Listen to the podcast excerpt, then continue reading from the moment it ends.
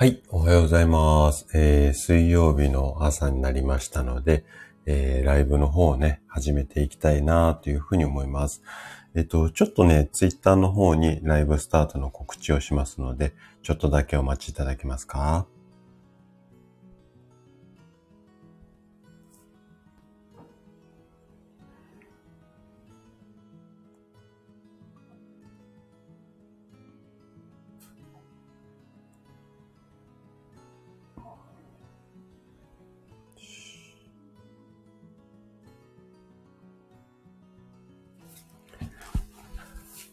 すいません。お待たせしました。はい、改めましておはようございます。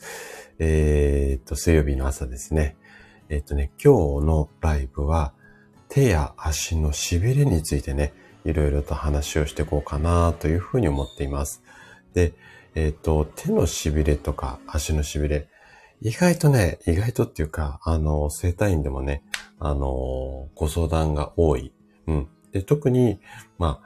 40代以降の方、最近はね、40代以降の方向けのお話をちょっと意識をして、あの、通常の配信とかもやってるんですが、まあ、えっと、40代、50代、60代ぐらいの方かな。あとは、うん、そうね、80代ぐらいの方でもね、まあまあ、あの、ご相談あるんですけども、結構ね、手の痺れっていうのも、あの、ご相談多いので、今日は、ま、手と足の痺れなんですが、基本的な、ま、メカニズム的なものはね、一緒なので、えっ、と、手の痺れをね、中心にお話をしていこうかな、なんていうふうに思っています。はい。えっ、と、痺れでね、悩んでる方の参考になれば嬉しいです。で、えっ、と、ちょっとね、本題に入る前に、あの、少しね、雑談っぽいことをしていこうかなというふうに思うんですが、えっと、私が、まあ、と、このチャンネル名を、えー大人の健康学院に変えて、まあ、学校っぽいね、えっと、内容をね、えっと、今まで以上にイメージをして、えー通常配信をしているんですが、やっぱり学校だと一方的にこう、教えるっていうか、ここはこうで、ああで、わかりましたが、はい、みたいな。こんな感じになってしまって、配信も意外とやっぱり一方通行になりがちなのかなと。まあ、コメントとかね、レターとかも日々いただいているので、まあ、そんなに一方通行には完全になってないかなとは思うんですけれども、それにしてもね、やっぱりちょっと私の、まあ、ライブも含めてなんですが、一方的にね、こちらからお話しするってことが多いので、えっ、と、このライブ、毎回ではないんですが、冒頭はちょっとこう、うん、体のこととか健康のことももちろんやるんですけれども、少しね、今週一週間こんなこと考えて、今こんなことにチャレンジしてますみたいな、まあ雑談っぽいっていうかね、ちょっと私の頭の中を少しこう置いていく。まあ学校であれば、えっ、と、えー道徳の授業ってあるじゃないですか。あんなことをね、ちょっと冒頭に、ちょろちょろっと5分10分、まあ、雑談っぽいことっていうのかな。あの、私が今考えてることとかをお話しして、で、ちょっと本題に入っていく。まあ、こんなことをね、少しやってってみようかな、なんていうふうに思っていますので、そんなところもね、通常の配信とはちょっと違うスタイルもね、楽しんでいただけると嬉しいです。はい。あ、シロさんもおはようございます。来てくださってありがとうございます。シオもおはようございます。あ、メイさんもおはようございます。来てくださってありがとうございます。もうサメの方には本当にいつもね、配信聞いていただいて応援もしていただいて本当にありがとうございます。で、今日は手とか足の痺れについてね、いろいろとお話をしていこうかなというふうに思うんですが、ちょっとね、冒頭、あの少し雑談っぽいことをね、させてください。で、今ね、私が取り組んでることがあって、まあ、ちょろちょろとはお話ししてるんですが、えっ、と、今月の末か、来月の頭ぐらいには、ちょっとスタートできるかなというふうに思うんですけれども、ちょっとね、新たに YouTube のチャンネルをね、立ち上げようと思って、今、めちゃくちゃ YouTube のことを勉強してます。はい。もう寝ても覚めても YouTube っていうぐらい、えっ、と、いろいろとまず、うん、情報っていうのかな ?YouTube の仕組みとか、今のやり方。で、なんでこの YouTube やり始めようかなっって思った、うーんと、思いっていうか、まあ、表の思いも裏の思いもあるんですが、そのあたりはね、ちょっと、あの、話し出すとね、ちょっと語っちゃいそうなので、長くなりそうなので、今日は話ししませんが、で、以前実は YouTube やってたんですよ。あの、140、50本ぐらい動画出してたのかな？うん。で、えっ、ー、と、ちょっと YouTube がね、あの、一本作るのが大変すぎて、それで、まあ、ラジオに来たっていうところもあるんですけれども、で、なんでね、改めてその大変な YouTube に、まあ、取り組むのかっていうのは、また、改めて話をするんですが、えっと、やっぱりね、あの、前やってた時っていうのは、本当になんか YouTube の仕組みも何もあんまりわからず、で、自分のこう伝えたいことを伝えていたなと思うんですよ。で、伝えたいことっていうのは今まで通り変わらないんですが、まあ、それをね、上手にこう届けるっていうか、そこもね、やっぱり上手な届け方っていうのも必要かなっていうふうに思うんですね。で、私、あの、キングコングの西野さんの、まあ、ものの考え方とかビジネスの、あの、やり方とか好きで、えっ、ー、と、彼は毎朝、えっ、ー、と、ボイシーっていうラジオを配信してるんですが、それをね、毎朝聞いているんですけれども、西野さんってこう、絵本を書いたりとか、要はエンタメを届けてるじゃないですか。ミュージカルやったりとか、あの、舞台やったりとか。で、えっ、ー、と、それを、作品を作るのと、作品を多くの方に見てもらうためにしっかり届けていく。これはマーケティング的な視点が必要になるんですが、この二つがあっていいものだ。でも、どちらかというと、いい作品を作ることは頑張っているのに、届けることをやってない人がいて、あ届けることをちゃんとできてない人が多くて、なので作品が埋もれちゃう。だから、届け方も僕は伝えるよ、みたいなことを話をしていて。で、今の私の健康の話とかも、全くもって一緒だと思うんですよ。正しい健康情報っていうのはここの作品の部分であって、で、届け方っていうのを、やっぱりね、どうしても2の次、3の次になっていたので、届け方っていうところを、もう一度ね、今回 YouTube にチャレンジするので、どうやれば一番効率よく届きやすいのかっていうところを、ちょっとね、あのー、一回理解をして、その後、うんと、スタートしようかなと思って、まずはその理解するってところを今必死でやってるんですが、まあ、ああ、なるほど。こういう風な仕組みになってるのかっていうのがすごく今分かって、で、だいぶ分かってきたので、じゃあ、どうやってやっていこうかっていうところを、今次のステージでやってる最中です。はい。あ、カールさんもおはようございます。来てくださってありがとうございます。えっ、ー、と、はじめましてですね。えっ、ー、とね、ちょっと、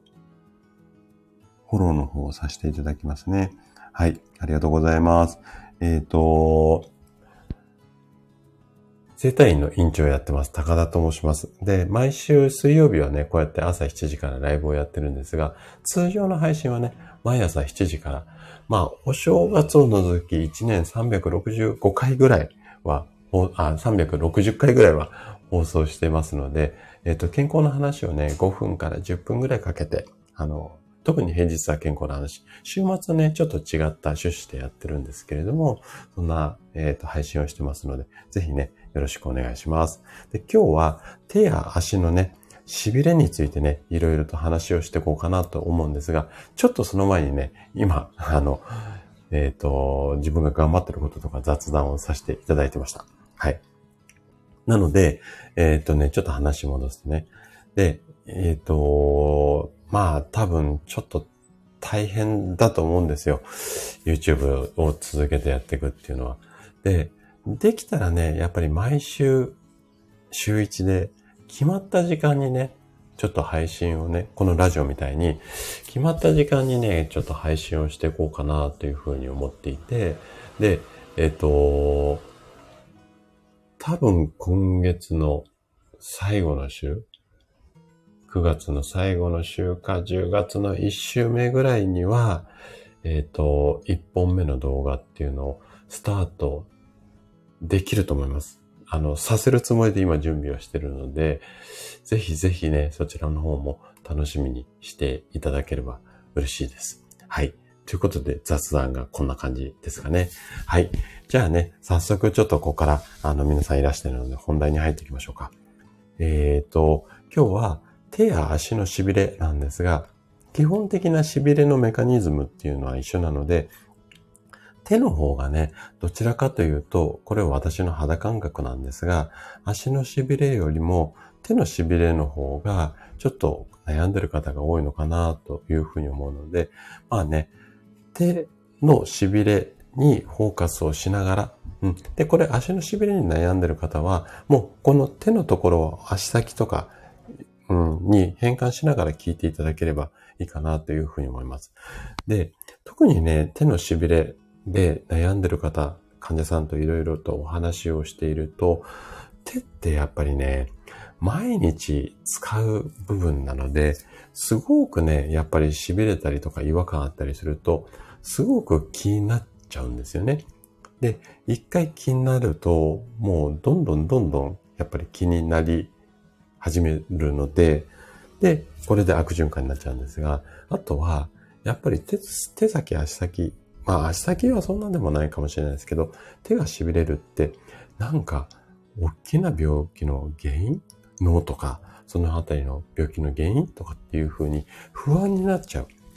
こんなケースも少なくないので、まずね、今日このお話で、まあ、病気が原因で痺れるっていうこともあるんですが、なんで痺れちゃうの？っていうようなメカニズムを理解していただいて、で、対策はこんなことありますよっていう、ご自身でできるものを中心にご紹介します。で、特に、えっと、自分でできること、まあ動かしたり、安静にしたり、温めたりとあるんですが、食事でもね、楽にできるので、この食事については、ちょっとね、深掘りをして話をしていきます。で、食事で痺れを楽にするっていう情報って、あんまりね、ネット上に起こっていないので、まあ、このあたりはね、すごく参考になるかなというふうに思います。で、このね、食事の中でも、あれ食べましょう、これ食べましょうっていうのもあるんですが、ある特定のビタミン、ビタミンなんとかってやつなんですけど、これがね、意外と痺れに効くケースが多いので、なので、えっ、ー、と、これね、患者さんでもう実践して、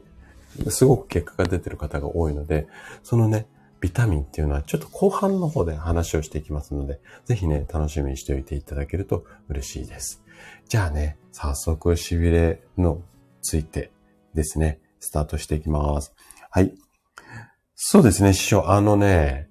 かなりね、防げます。で、完全に治るっていうよりも、例えば今起こっている痺れ、すごくこう気になっている痺れを10だとしたら、食事だけで、まあ、うちはマッサージもやっちゃうので、完全に食事だけっていう検証はなかなか難しいんですが、まあ、うんと他の院でマッサージしても良くならない方が結構楽になるので、今、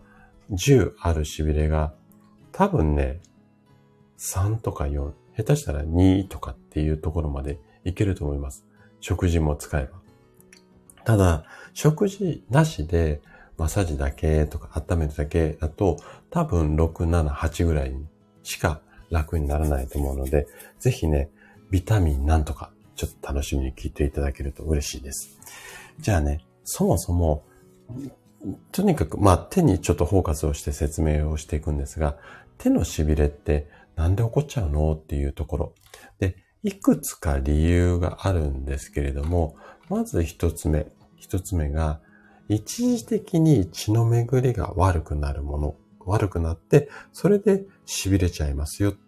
これね、あの、今手の痺れで話をしてるんですが、正座、最近はあんまり皆さんしないですかね。正座した後に足がじんじん痺れるじゃないですか。あれが一時的な血の流れが悪くなって痺れる。もうあれがもうそのまんまメカニズムなんですよ。で、もうちょっとね、メカニズムを詳しく説明をすると、要はね、血管が圧迫されて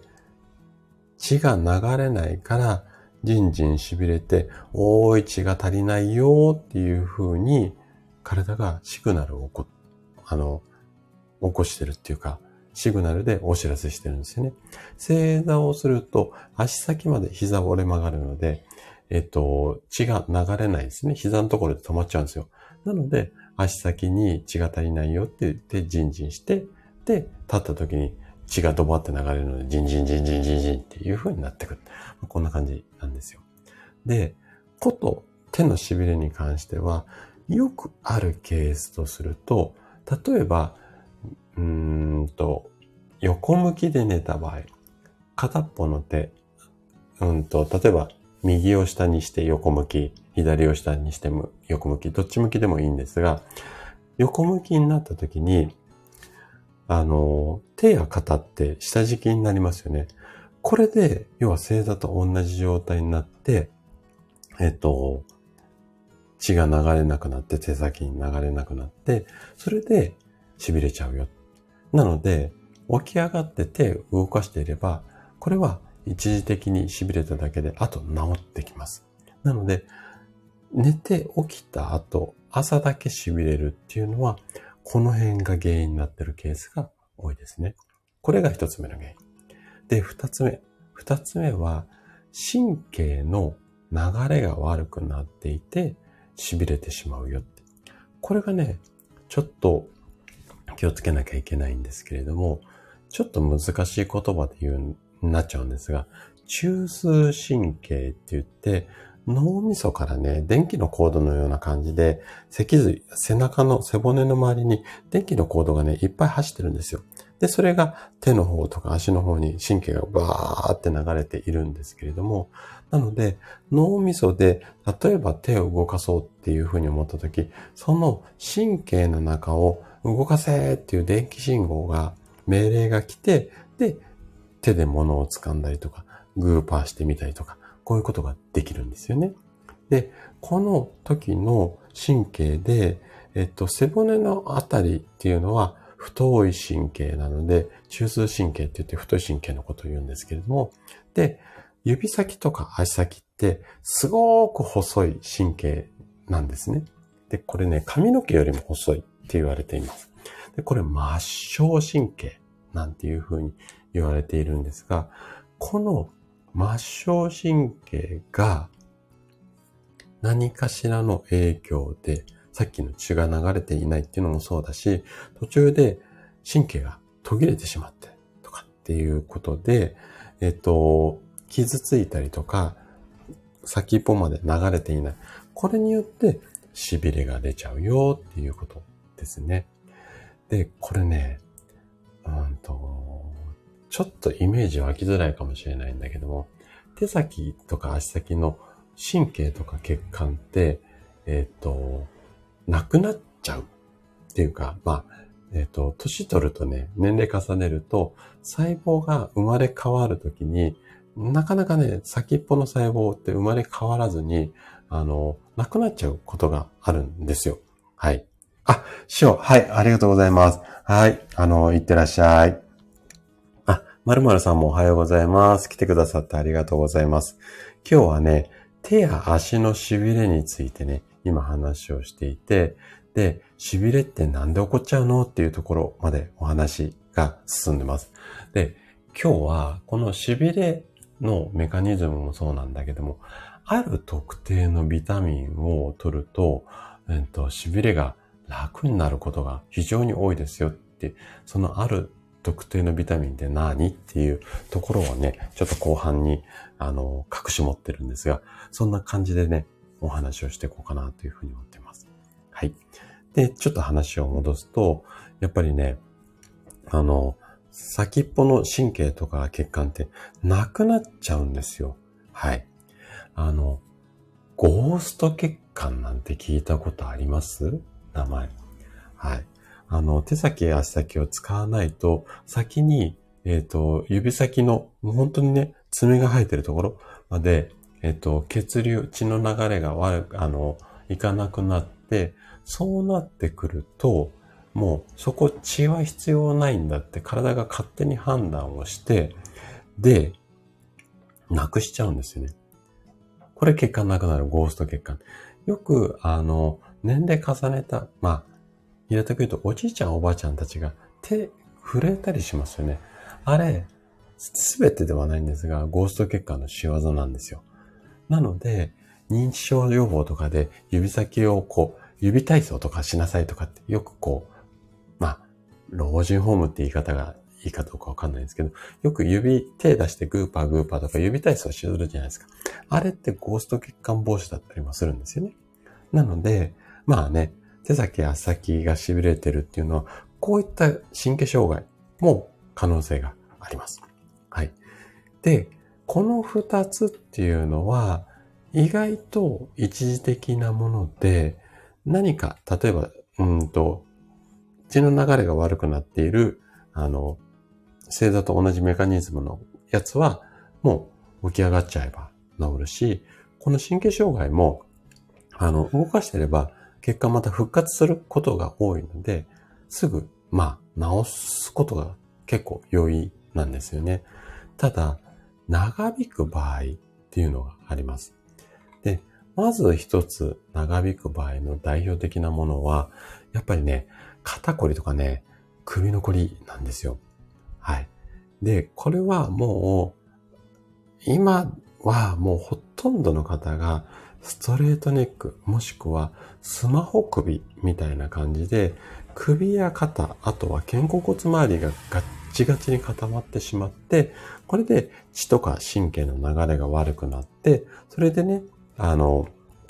痺れちゃうよっていうことですよね。で、足の痺れに関して言うと、やっぱり座りっぱなしとか、あとは運動不足なので、足先まで血が流れなくて、それで痺れちゃいますよっていうことですね。これはね、すごく一般的に起こりうる状態なので、で、私の院にも一番相談が多いケースです。なので、まあ、基本的にはね、動かしていけば治っていくので、マッサージだったり、ストレッチで、えっ、ー、と、このあたりは治しやすいかな。ただ、姿勢が悪かったりすると、あとは、仕事がやっぱりずっとパソコン、1日8時間も9時間もパソコンやってたら、やっぱりまた元に戻ってしまうので、このあたりはね、長引きやすいっていうことですかね。はい。そうなんですよ、まるまるさんね。指先の神経ね、なくなっちゃいます。血管もなくなっちゃいます。これね、あの、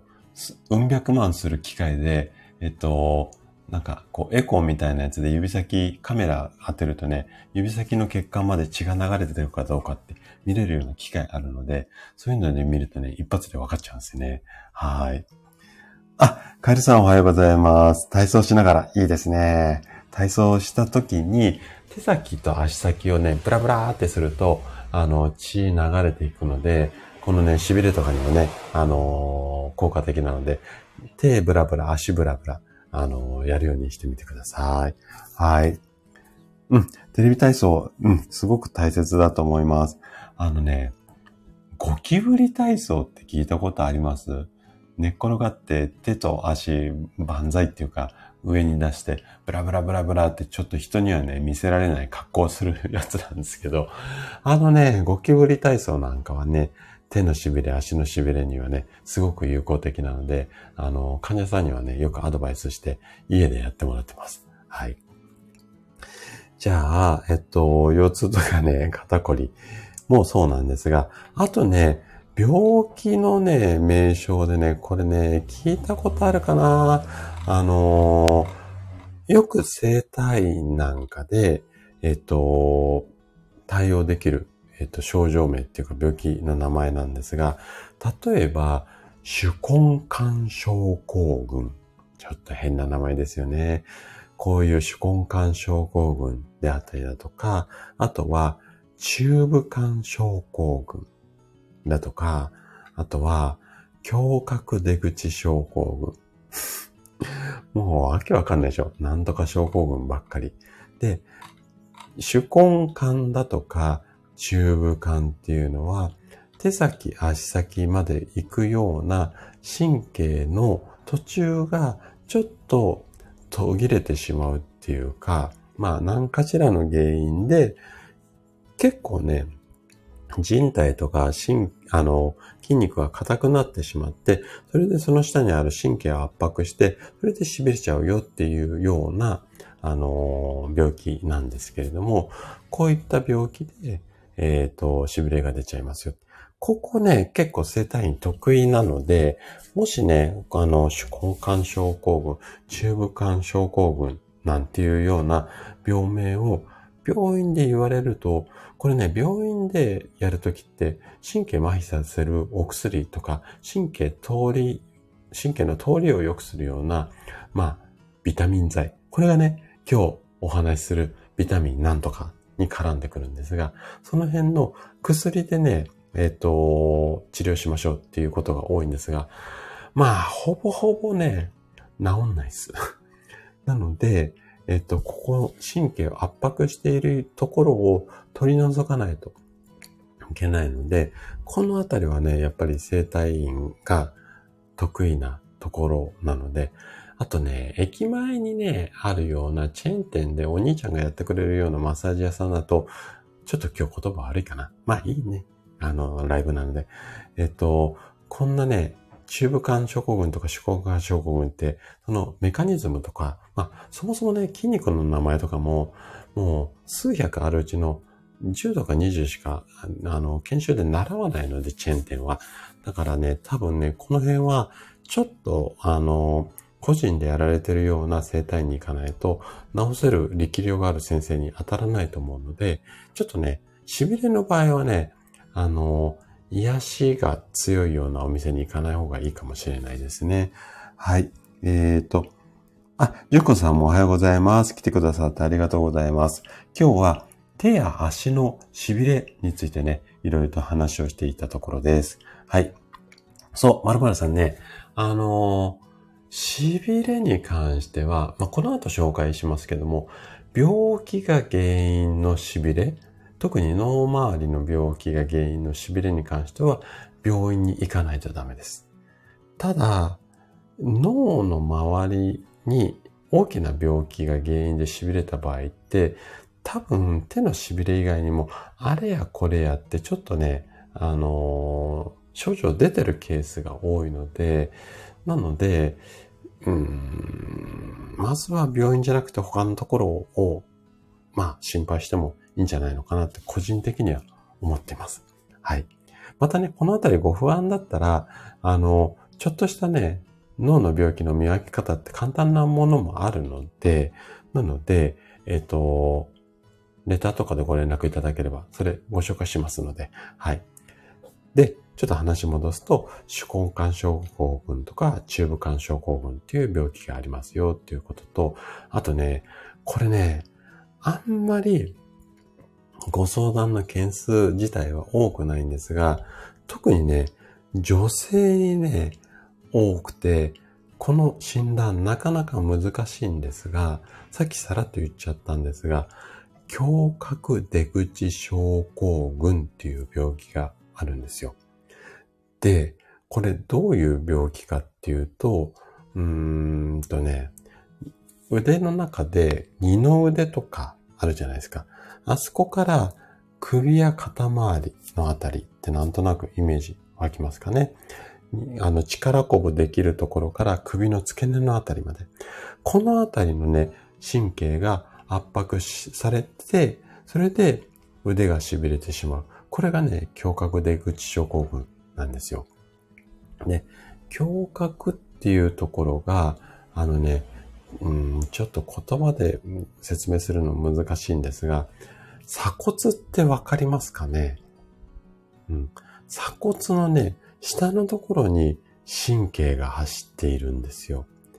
で、その鎖骨の骨の下に神経が走っているんですけれども、その鎖骨とその下に肋骨ってあばら骨があるんですが、この間にね、電気のコードが走ってるんですが、この隙間がね、狭くなってしまうと、その中の電気のコードがギュッと圧迫されて、で、通りが悪くなって痺れちゃうよっていうことなんですね。で、これなんで女性に多いかっていうと、いわゆる撫で型の女性はここが狭くなる傾向が多くて、で、えっ、と、症状としてはね、例えば洗濯物干すときとか、あとはね、電車で釣り革に捕まるみたいな、この腕を上げる動作をしたときに、じんじんじんじんって指先とかが痺れる。こういった症状が出やすいです。で、角度ね、こう腕上げると、こう鎖骨と肋骨がちょっと上に上がるので、ここの神経、あの、隙間がね、狭くなるので、これで痺れちゃうんですよ。で、手を下ろすとね、その痺れ少し収まります。なので、このあたりでまず判断していただきたいんですが、ただね、これね、50肩とか40肩とね、間違えやすいんですよ。なので、それをね、50肩とか40肩の治療やってもね、これは胸郭大口症候群治らないので、なので、ここら辺をしっかり判断できるような先生に見てもらわなきゃいけないんですが、ここもね、なかなかね、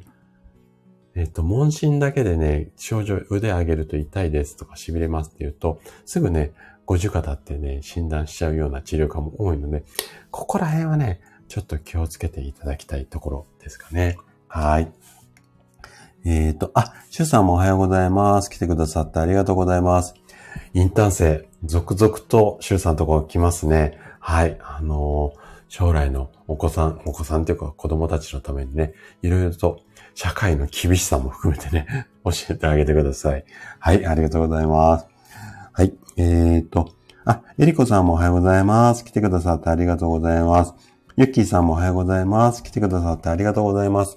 今日は手の痺れとか足の痺れについてね、あれこれお話をしていて、で、今ね、こんな原因とかこんな症状ありますよっていうところ行きました。ね、手の痺れとか足の痺れね、あの、運動とか姿勢を直すだけでも、えっと、楽にはなるんですが、あるね、ビタミンホニャララっていうのを積極的に取ると、痺れがね、楽になるっていうことが多いので、そのホニャララ、あとね、5分後ぐらいにはね、お話スタートできると思いますので、ぜひね、楽しみにしておいてください。はい。じゃあね、ここまでが、そんなにね、えっと、気にしなくてっていうか、あんまりすぐ対応しなくてっていうか、ちょっとね、軽めの、うんと手の痺れについてなんですが、ちょっと早急に対応しなきゃいけない病気が原因で手が痺れるよってこともあるんですよ。で、これね、ちょっと病気のことをね、ちょっと最後にね、お話をしていきたいなというふうに思うんですが、で、これはもう民間療法とか自分で治すってことは絶対無理です。ここはね、病院にすぐ駆け込んでほしいんですが、まず一つね、あの、皆さんもイメージしやすい脳の病気です。いわゆる脳梗塞とか脳出血とか。で、これは脳に続いているような血管が詰まってしまう。もしくは神経が詰まってしまって、で、脳に血や酸素がいかなくなって、あの、しまう。そういった病気なんですが、これもね、腕痺れます。腕とか手先。で、ここはもうすぐ病院に書き込んでもらわなきゃいけないんですが、これね、手痺れる以外にもね、さっき言ったように症状出るんですよ。どんな症状かっていうと、例えばね、ろれつが回らなくなったりとか、吐き気がしたりとか、物が二重に見えたりとか、あとはね、体のね、半分だけ、例えば右側だけとか、左側だけっていうのが痺れちゃう。こんな状態がある場合は、ちょっと脳に異常がある場合が多いので、で、これ早めにね、対応しなきゃいけないので、もう、このろれつが回らないとかっていうと、ちょっとやばい感じなので、すぐに救急車乗ってもいいぐらいのレベルだと思います。なので、ただ痺れだけじゃなくて、こういうね、例えば物が二重に見えるとかっていうのはね、ちょっといきなりボンって二重に見えるるようになるんじゃなくて、少しそういう前兆ありますので、ちょっとね、そういうものがあったら、すぐ病院に駆け込んでください。で、あとね、もう一つね、注意しなきゃいけない病気があるんですが、あ、あの、職味さんおはようございます。来てくださってありがとうございます。今日はね、手の痺れについて話をしてるんですが、あるね、特定のビタミン取ると痺れが楽になりますよっていうお話をね、この後ね、すぐしていこうかなというふうに思います。これ多分職味さんご存知だと思うんですが、あるビタミンですね。この後話をしていきます。はい。じゃあね、ちょっと話戻すと、もう一つね、痺れが出ちゃう、ちょっと命に関わることもありそうな大きな病気っていうのが、えっ、ー、とね、糖尿病なんですよ。で、これね、高血糖っていうことが原因で、えっ、ー、と、さっき言った末梢神経、指先とかに伝わる細い神経なんですが、ここに障害が起こって痺れが出ちゃいますよっていうことなんですね。で、ここに関してはもう、うんと、ちょっと長めの治療が必要になるので、この糖尿病とか脳の病気に関しては、やっぱりね、すぐ病院に書き込んでほしいです。で、これは、えっ、ー、と、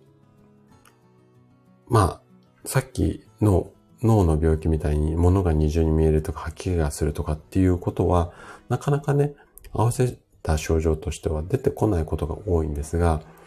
糖尿病の一番の特徴としては、片っぽだけ左右対称に症状が現れるので、え、っと、なんていうのかな。え、っとね、両手がね、痺れちゃってる場合。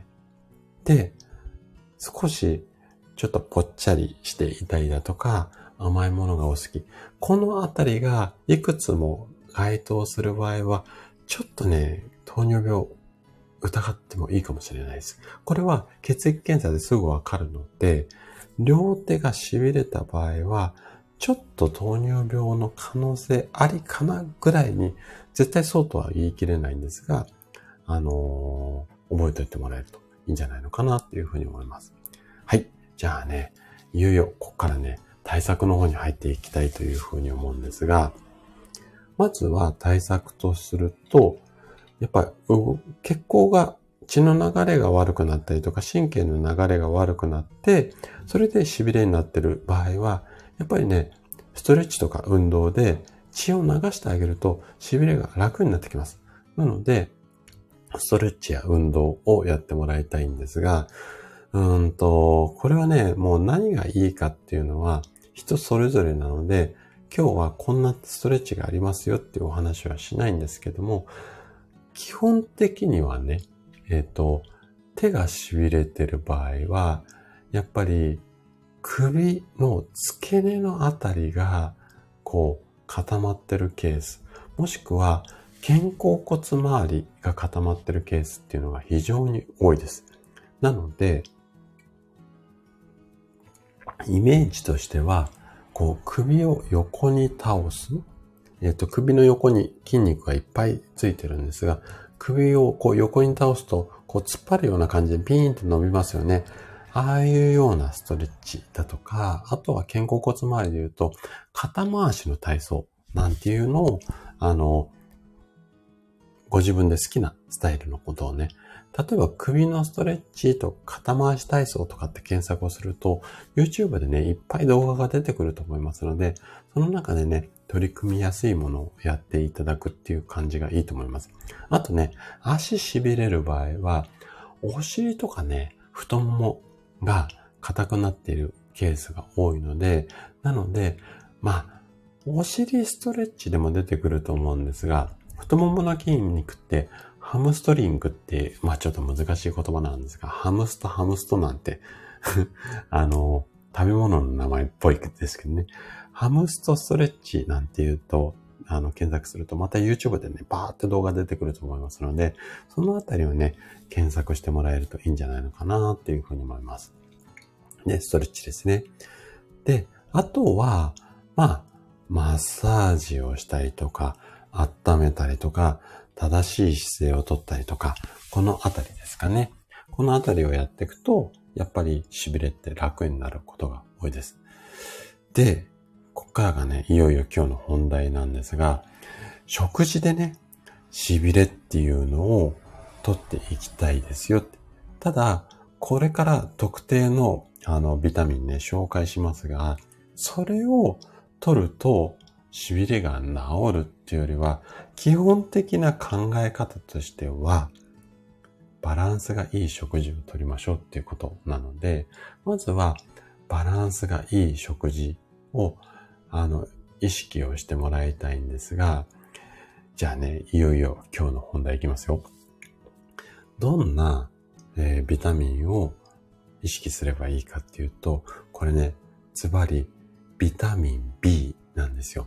で、ビタミン B って B1 だ、B2 だ、B3 だとかいろいろ種類が、何十種類かあるんですが、その中でもビタミン B12 っていうのを意識してもらいたいんですよね。で、これからね、ビタミン B12 を深掘りして話をしていくんですが、それ以外にもね、ちょっと神経に影響するので言うと、B1 とか B6 とかっていうところが、あの、絡んでくると思うので、これね、ビタミン B が不足しているかしていないかっていうのは、血液検査のね、数字をね、確認するだけで、すごく簡単に分かっちゃいます。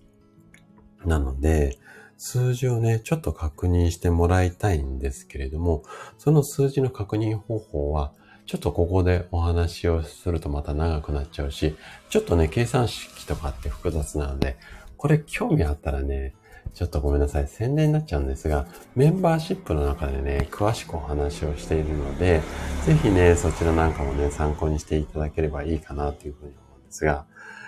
で、話戻すとね、ビタミン B12。そうなんですよ、〇〇さんね。ビタミン B12 っていうのを意識すると、結構痺れね、楽になる人が多いです。これはもうね、あの、私がびっくりするぐらい患者さん結構ね、効果ある方が続出しているので、じゃあなんでね、ビタミン B12 で楽になるのかっていうところをね、少し深掘りをしていきます。で、ビタミン B12 って痺れにも効くんですが、それ以外にもね、ちょっといろいろな働きをしているので、なので、えっ、ー、と、そのあたりもね、えっ、ー、と、お話をしていくんですが、えっ、ー、とね、このビタミン B12 っていうのの主な働きとすると、血を作るのにね、すごくね、大切な、まあ、働きをしているんですよね。で、まあ、うん、これだけが全てではないんですが、血を作る元となっているぐらいに覚えちゃって OK です。で、それ以外が今日お話しする主軸になるんですが、えっ、ー、とね、神経を正常に働かせるっていうか、異常神経の障害があった場合、それを元に戻す。こういった働きがビタミン B12 にはあるんですよ。なので、いわゆる神経痛だとか、神経麻痺とかに、えっ、ー、と、効くような成分があの、あるんですねあ。あるっていうか、成分がっていうか、そういう働きがあるのがビタミン B12 なんですよ。で、病院で処方される、痺れとかでお薬処方されるとき、筋肉を柔らかくするようなお薬だとか、血流を良くするようなお薬も出るんですが、神経の通りを良くするお薬ですよって言って説明されて、いろんなお薬、いろんな種類のお薬処方されることがほとんどなんですけれども、この中にビタミン B12 の成分が入っているものが非常に多いです。ぐらいビタミン B12 と神経の流れっていうのはすごく関係があるんですよね。じゃあ、薬じゃなくて食事で取りましょうっていうことなんですけれども、じゃあ、どんな食事をとるとビタミン B12 いいかっていうと、お肉とかお魚とか、いわゆる動物性って言われるような食品に多く含まれます。なので、基本的にね、一般現代人って野菜不足っていう風に言われるんですけれども、意外とね、お肉とかお魚取っている方が多いので、一般的には不足しやすい、あ、ごめんなさい、不足しづらい、えっ、ー、と、栄養素って言われるのがビタミン B12 なんですよ。で、厚生労働省さんが日本人の食事がどれぐらい取れていて、この栄養が足りてて、この栄養が最近足りてない人が多いですよっていう統計データがあるんですが、そこでもね、あのビタミン B12 あんまり取れてないですよっていう人多く出ていません。なので、一般的な生活をしていれば、そんなに減りづらいんですけれども、ここがね、ポイントなんですよ。そう。まるまるさんね、お肉とかお魚なんですが、普通に食べていれば、一般的にはね、足りないならないんですけれども、ビタミン B12 って、腸内細菌によって作り出されるんですよ。で、必要な時に備えて、肝臓にね、ちょっと予備で溜まっているんですよね。なので、普通に取れるんですけれども、腸内細菌で作られるので、腸内の環境が良くないと上手に作り出されない場合が多いっていうのと、あとは、いざという時のために肝臓にね、ちょっと溜めておけるような栄養素なんですが、肝臓が他のこと、例えばお酒をいっぱい飲んでいて、それを処理しなきゃいけなかったりだとか、あとは余分な、まあ、油だとかも含めてなんですが、要はね、肝臓って余分なものを、うんと、なんていうのかな。えっと、一般の生活で言うと、ゴミの焼却場みたいな感じです。はい。いらないものをきれいにして外に出してくれるってことをしているところが肝臓なので、ここのに余計な仕事をさせてしまうと、ビタミン B12 を貯めておけないんですよ。例えば、暴飲暴食だったりとか、お酒の飲みすぎとかってやってると、そっちを処理する。要はゴミがいっぱいになって、貯めておけないんですよね。だから、不足するケースっていうのも多く出てきちゃうので、腸内環境を良くして、肝臓に負担をかけていないっていうことが大前提で、普通にバランスがいい栄養をとっていれば大丈夫だよ。この大前提が抜けちゃってるケースが非常に多いので、この二つすごい大切なことなので、で、これね、あの、あんまり巷に出回ってない、えっ、ー、と、情報です。だけどすごく大切なので、これはね、ちょっとね、覚えて帰っていただきたいんですが、こういったことが裏にあるっていうことですよね、ビタミン B12。はい。そうなんですよ、丸間さん。腸活だし、で、要は、ここにキーワードとして隠れてくるのが、腸の活動も肝臓の活動も、ストレスがね、かかると、これね、働きが低下しやすくなるんですよ。なので、ストレスフルな生活っていうのはね、すごくすごく重要なので、できるだけね、で、ストレスゼロは、もう今現代で私もストレスあるし、現代人はもう絶対的に無理だと思うので、ストレスがゼロっていうよりも、例えばストレスがボーンってかかっても、すぐ、うんと正常値っていうか、体に害ない状態まで戻せる。こういう風にかかってもすぐに外に逃がせる。こういう状態を意識するっていうか作るような術っていうのかな。うん。例えば、体に負荷がかかったら深呼吸をするとか、ちょっとリラックスするために、うんと、例えばね、紅茶を飲んだりとか、音楽聴いたりとか、読書をしたりとか、いろんな方法を引き出しとして持っておく。このあたりがね、すごく大切なんじゃないのかな、なんていうふうに個人的には思ってます。で、これぐらいね、大切なビタミン B12 なんですけれども、じゃあ、うーんと、私のメンバーシップに参加してその数字確認するまでちょっとやりきれないし、簡単にわかる方法ないのっていうところを、うんと思うと思うので、これね、ちょっと紹介すると、ビタミン B12 が不足をすると、こんなことが起こりますよっていうのね、ちょっとね、紹介したいと思います。で、まず一つ、一番わかりやすいのが貧血です。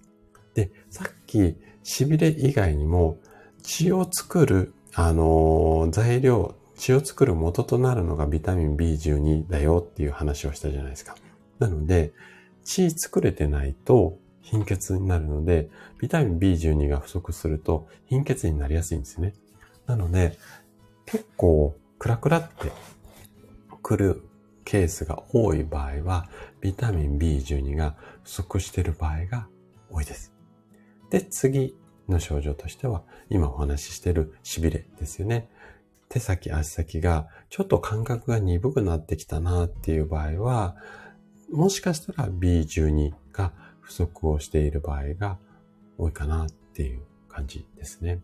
で、それ以外だと、ちょっとね、ここはね、B12 だけっていうケースは少ないんですが、例えば、記憶障害、要はちょっと物忘れが多くなったりだとか、あとは、うつ病の傾向がある場合。これもね、ビタミン B12。で、うつ系は、うん、タンパク質とビタミン B あたりはね、すごく大切になってくるので、このあたりはね、またね、詳しく、ちょっとシリーズでやりたいなと思ってるんですが、いわゆる、あの、認知機能系とか、あと心の病気って意外とビタミン B12、あの、絡むケースが多いので、なので、この辺ですかね、痺れ、あとは、えっ、ー、と、貧血で、心の問題あたりが、まあ、B、B12 不足だと起こりやすいかなっていう感じですね。はい。あ、あかりさんもおはようございます。来てくださってありがとうございます。この前ツイッター見ましたよ。はい。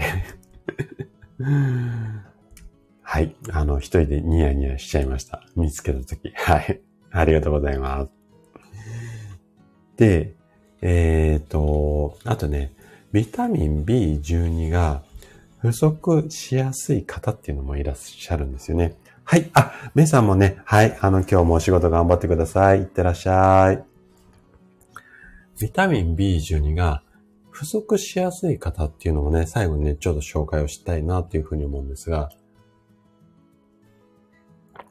まず一つ、あの、これはね、私もね、少し当てはまってくるんですけれども、やっぱね、年齢が高めの方、年齢が高めの方が、ビタミン B12 っていうのは、あの、不足しがちです。で、どうしても年齢高くなってくると、肉が食べれなくなるとか、ちょっと油が、肉とか魚ってちょっと油がついてくるじゃないですか。で、油が多いものって、やっぱり少し不足しがちになるんですよね。なので、年齢高めの方は、ちょっとビタミン B12 不足しがちです。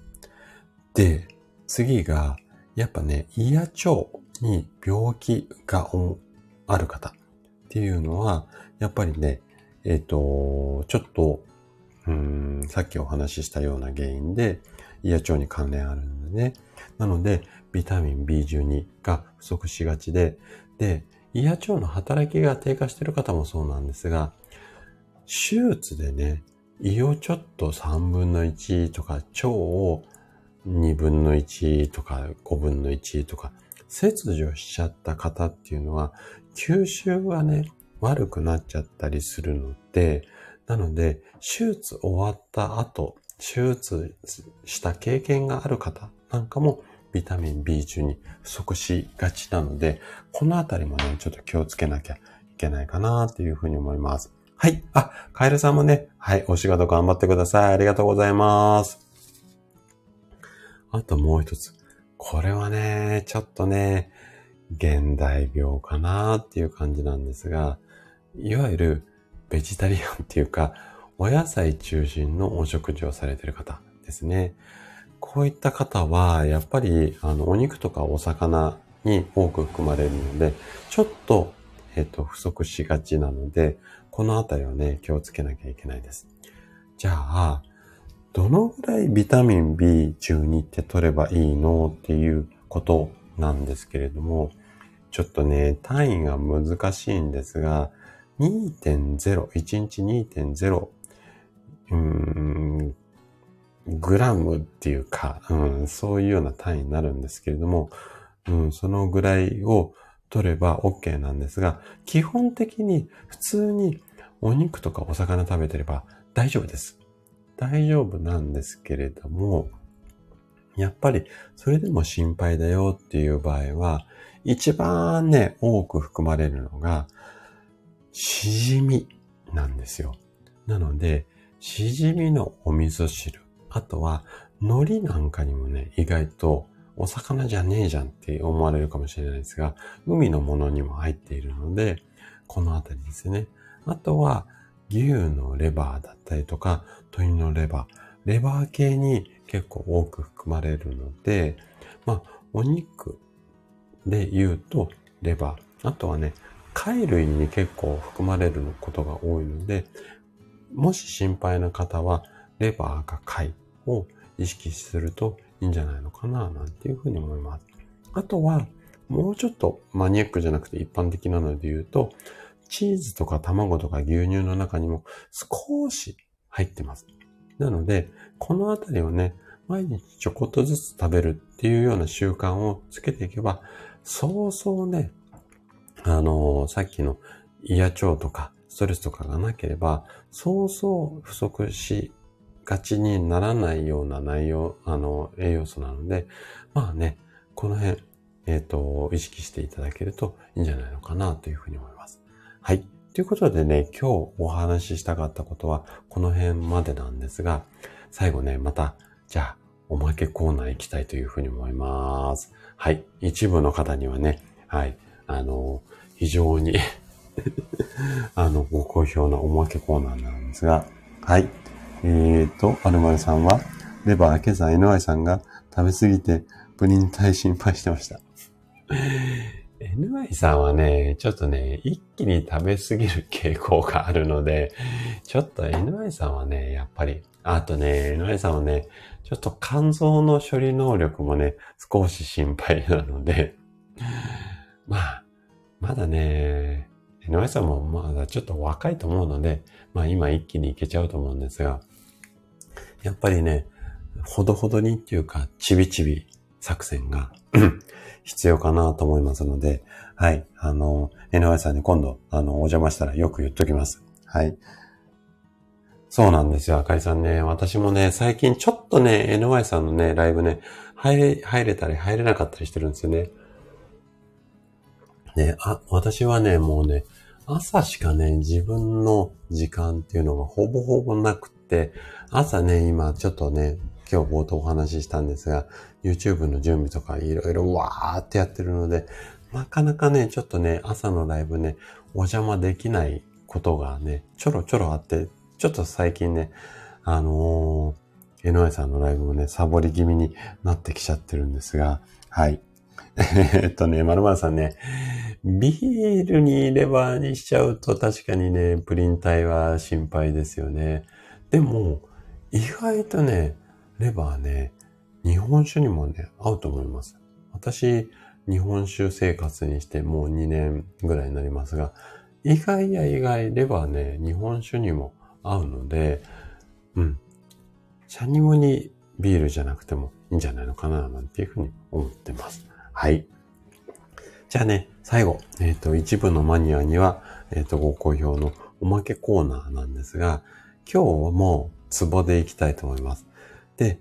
今日は手の痺れに効くツボと足の痺れに効くツボ。これをね、紹介していきたいなというふうに思うんですが、まず手の痺れに、えっ、ー、と、効果的なツボっていうのが2つあります。で、1つ目が、ちょっと漢字難しいんですが、大量っていうツボです。で、これね、ちょうどね、手首のね、真ん中ぐらいにあるツボなんですが、ここね、押すとね、痛いです。あの、今ちょっと私押しながら、えっと、喋ってるんですが、めちゃくちゃ私痛いツボですね。知っては痺れてないんですが、これね、首の凝りが私はすごく強いので、多分首が詰まっちゃってるんですよね。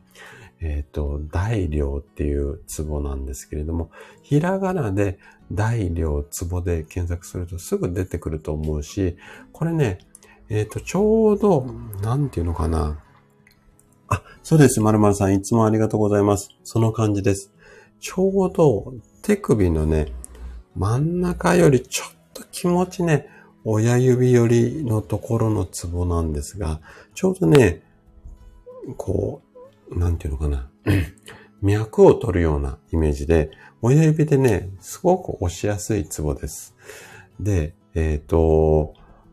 ここね、あの、下手したら、ぎゅーっと奥まで押し込むと、指先がね、じんじんに痺れるような、そのぐらい、こう、効きやすいツボなので、ただね、ちょっとね、ここの辺、筋肉が薄いので、押し方ね、強くしすぎちゃうと、かなりね、痛いので、これ押し方、ちょっと注意ですね。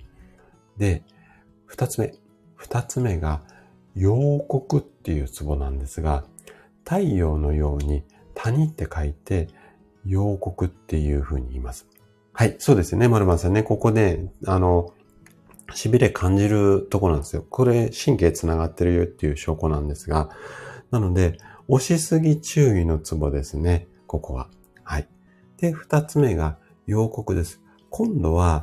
手、反対側です。手首の、あの、なんていうのかな。手の甲が自分の体の方っていうか顔の方に向いた状態なんですが、手の甲側で、ちょうどね、手首のね、横じわって言い方でわかるかな？小指側にあるね、あのね、丸いね、骨の下のくぼみのところなんですよね。はい、そうです。まるまるさん、その陽刻です。で、ここはね、あのー、さっき言った、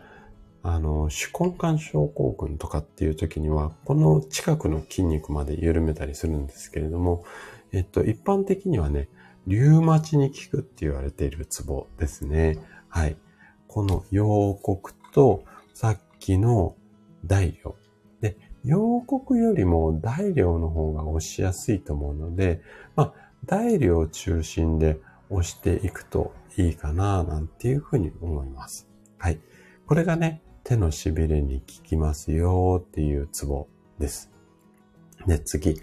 足の痺れ。今日ね、あんまり詳しくお話しできなかったんですが、足の痺れに効くようなツボもあります。これね、一個だけなんですが、紹介しようかなというふうに思うんですけれども、これね、えっ、とね、ハップって言って、8、数字の8、漢字の8ありますよね。に、風って書いて、ハップって読みます。これはね、足の指の疲れ、あ、疲れじゃない、付け根。